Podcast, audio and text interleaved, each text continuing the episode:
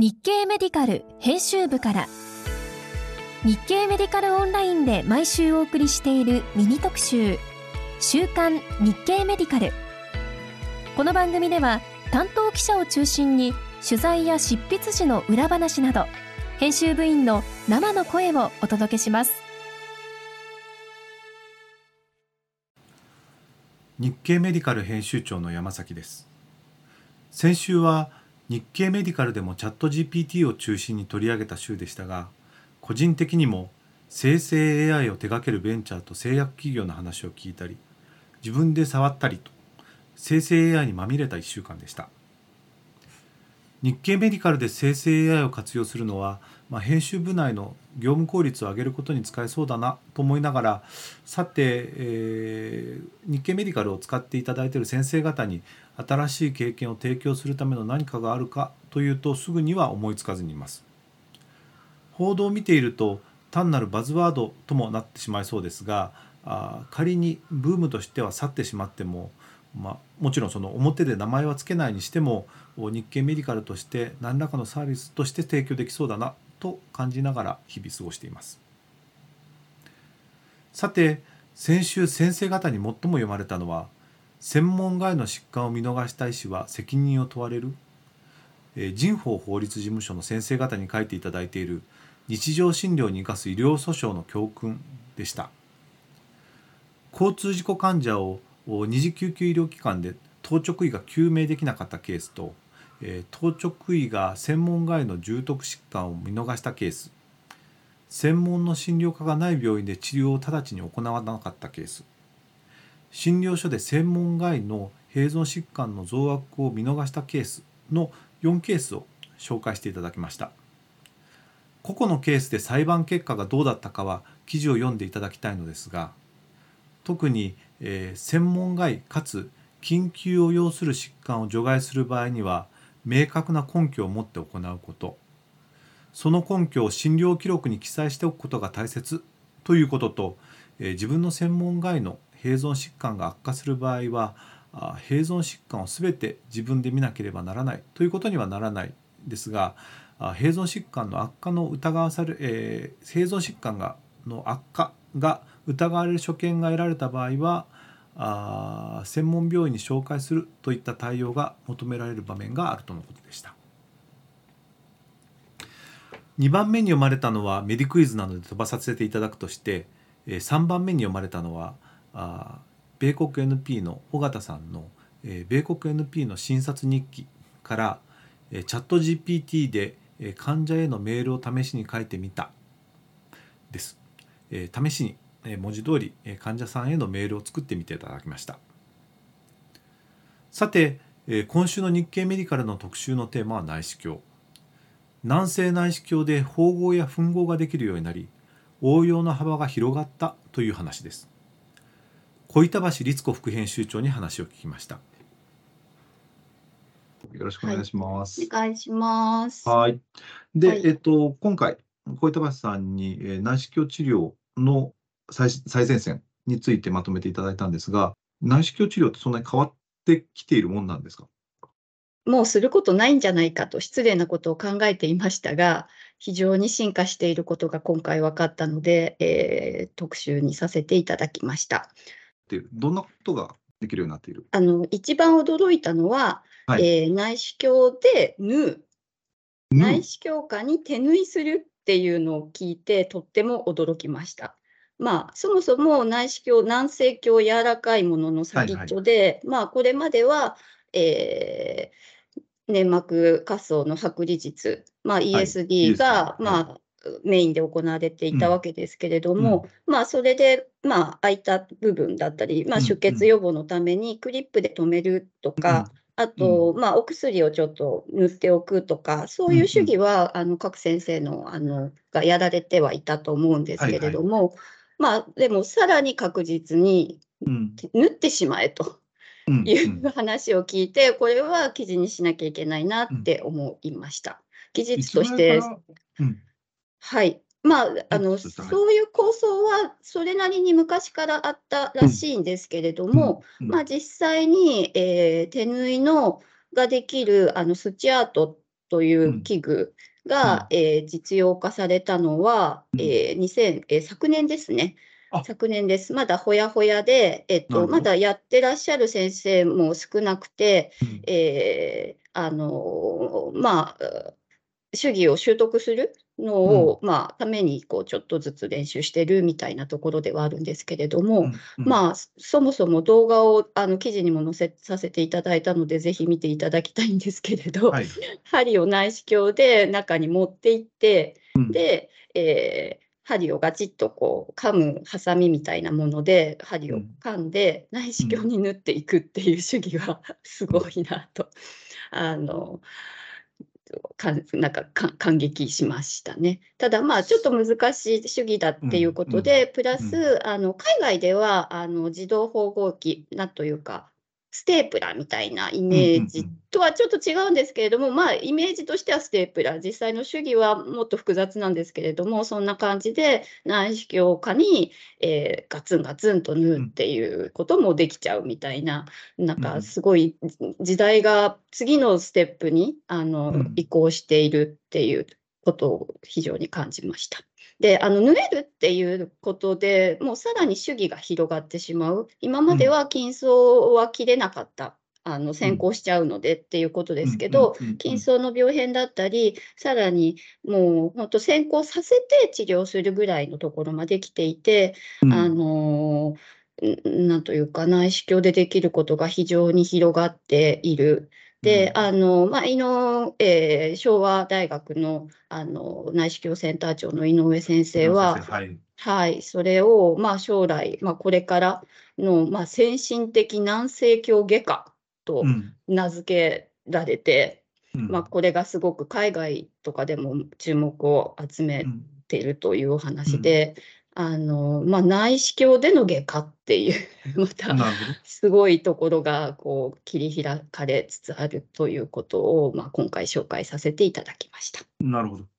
でも、えー、摂外科というふうに、えー、おっしゃる一方でやるのは内視鏡の先生なんですよね。基本は？えっと、基本というか、でも井上先生自身はもともと外科の先生なので、うんうん、あのもうなんというか、外科内科の区切りはどんどんなくなっていく。という感じでしょうかね。うん。うん、ただ、まあ、あまりあの外科の消化器外科で内視鏡を扱われる先生っていうのはあまりいらっしゃらないっていうのもまあ現状なのかとは思うんですけれども、あの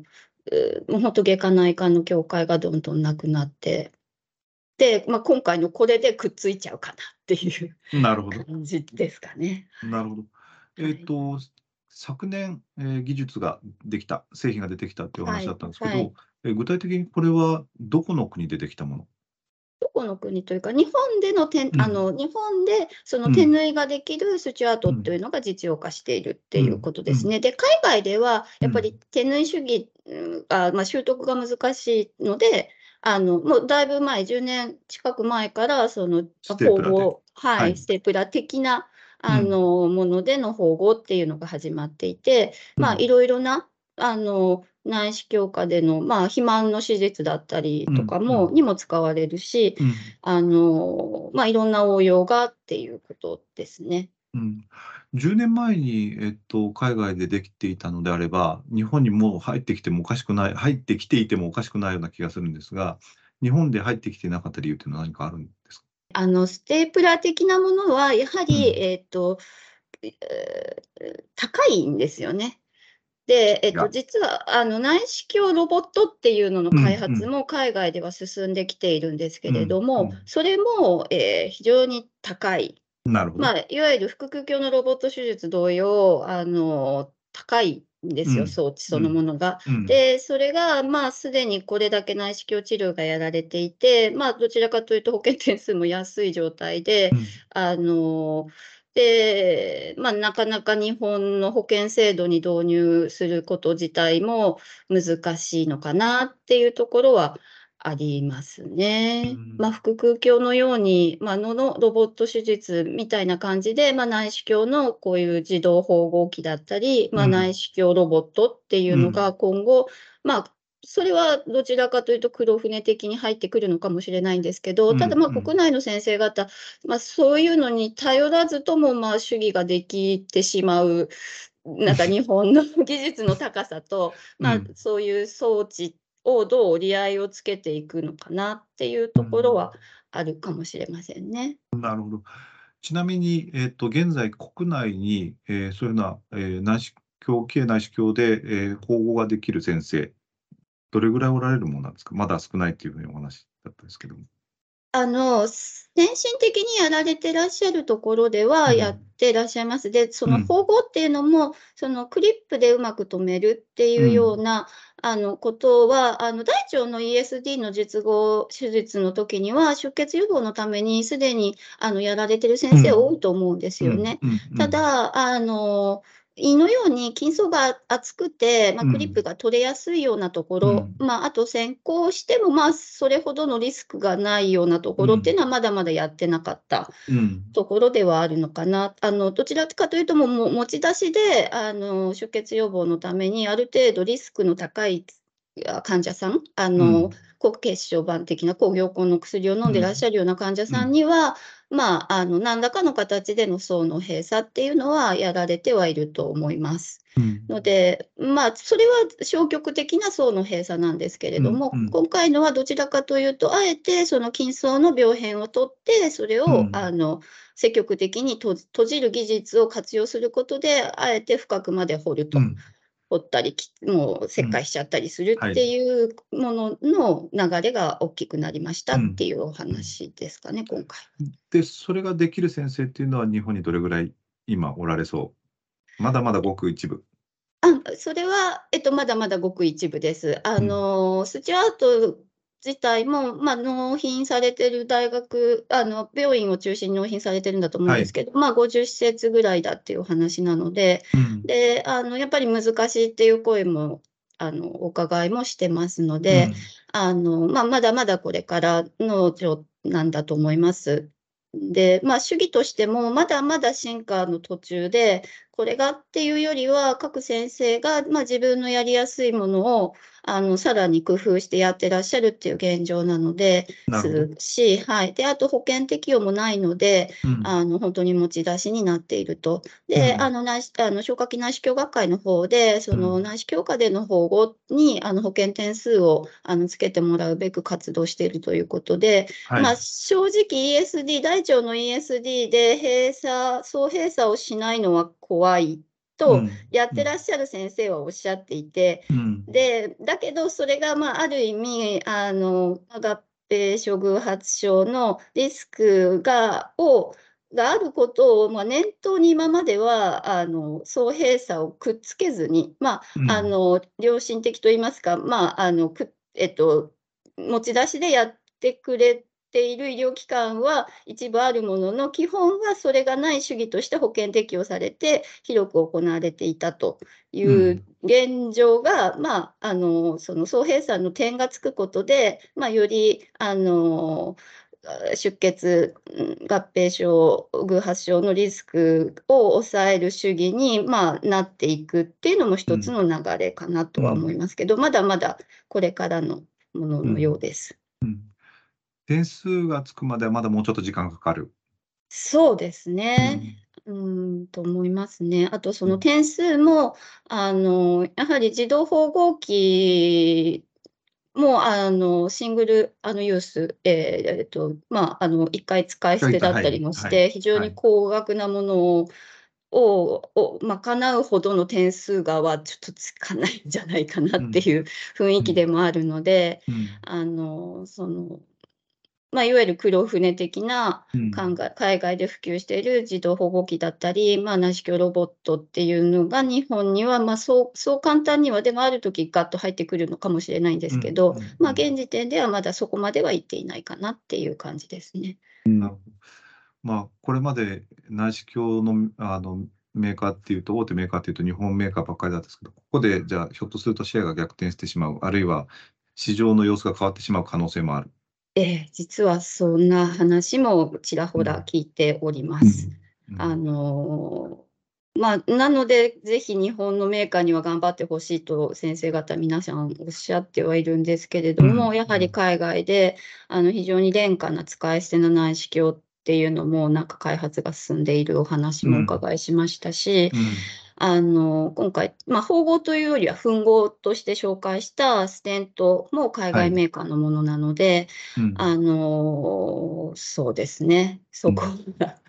今後ちょっとどうなってしまうのかなって心,、まあ、心配と言いますか、まあ、日本でそうやってあの製品の評価が点数としてもつかなくて、普及が難しい状況下で、なあの今までこう世界的に、まあゆまあ、ある意味唯一のあの医療分野での、まあ、輸出産業だった内視鏡も、ね。うん。うん、あのちょっと陰りが出てしまうのではないかという危惧をされている先生もいらっしゃいました。なるほど。はい。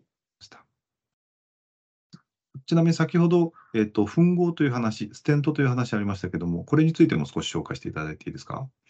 はい、これも初めてお伺いしたときは、なんだか狐につままれたようでびっくりしてしまったんですけれども、まあ、すでに内労化という形で、えっと、2018年に、あの、まあ、国内に初めて、あの、老後形成用のステントっていうのが導入されて、えっと、水水管だったり胆管と胃をつなぐっていう、あの、まあ、それまでも、あの、チューブでそういう主義はやってたと思うんですけれども、はいはい、あの、この今回記事で紹介したステントは、まあ、ダンベル型、えー、両端がこう膨らんでいるんですよね。で、それで、まあ、がっつり止めると。まあ、かつあの内視鏡で挿入して栓すると、徐々にこう膨らんでくるんですよね。なのであの臓器と臓器をガツッとつなぐことができる。うんうん、なので、これいろいろなことに使えるんじゃないかと注目されておりまして、うん。うん、であのまあ、今回紹介したのはああの胃と空腸をつなぐっていう主義なんですけれども、あのこんな感じでい ろんな臓器をこの、えー、ラムスっていう総称らしいんですけれども、うん、このいわゆるダンベル型のステント、海外では複数種、あのすでに実用化されているらしいんですが、まあ、日本ではまだあの一つの製品しか出てないんですけれども、はい、まあ、これをうまく使うっていうのも、あの臓器と臓器をバイパスするという、あのいろんなこう可能性がある。うんステントとして、で内視鏡の治療域もどんどん広げる可能性がこう秘めてるなと感じたので、今回紹介したんですけれども、まあ、あの切ってぬプラス臓器と臓器をステントでがっつりつなげてしまうっていうのが、もう内視鏡科であの内科の先生ができちゃうっていう時代がこうやってきたんだなっていう驚きが大きかったですね。なるほど、ね、はいそんな内視鏡で簡単にできるものなんですか、まあ、簡単なんです。でも、はい、そこの糸空腸をバイパスする主義は15分でできちゃうそうです。うんで、まあ、対象が、あの、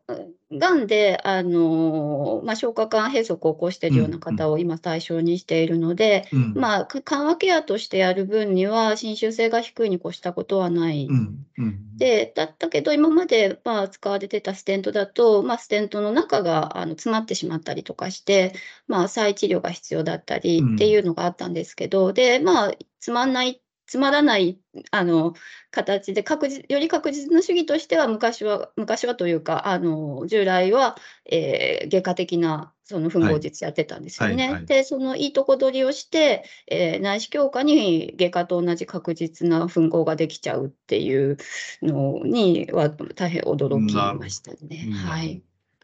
なんかいろいろ進んでるもんなんですね。すごいですね。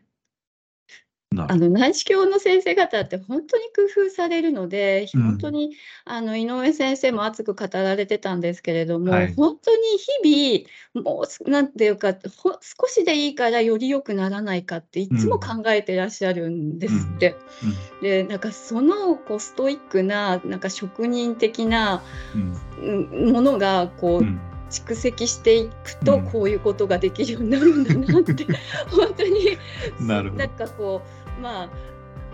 なんか職人ってザ職人っていう感じを非常に感じましたね。うん、なるほど。はい、どうもありがとうございました。はい、ありがとうございます。さて、日経メディカルでは今週、その他に本日浜口先生の治療だけでは終わらせない交通事故診療を更新しました。交通事故で接骨院通院が進められない理由について解説します。また水曜日にはワクチン未接種で感染歴のない健康な人に新型コロナウイルスを感染させ感染者がウイルスを放出するタイミングを調べたランセットの姉妹誌に報告された論文を紹介します。今週も日経メディカルをよろしくお願いいたします。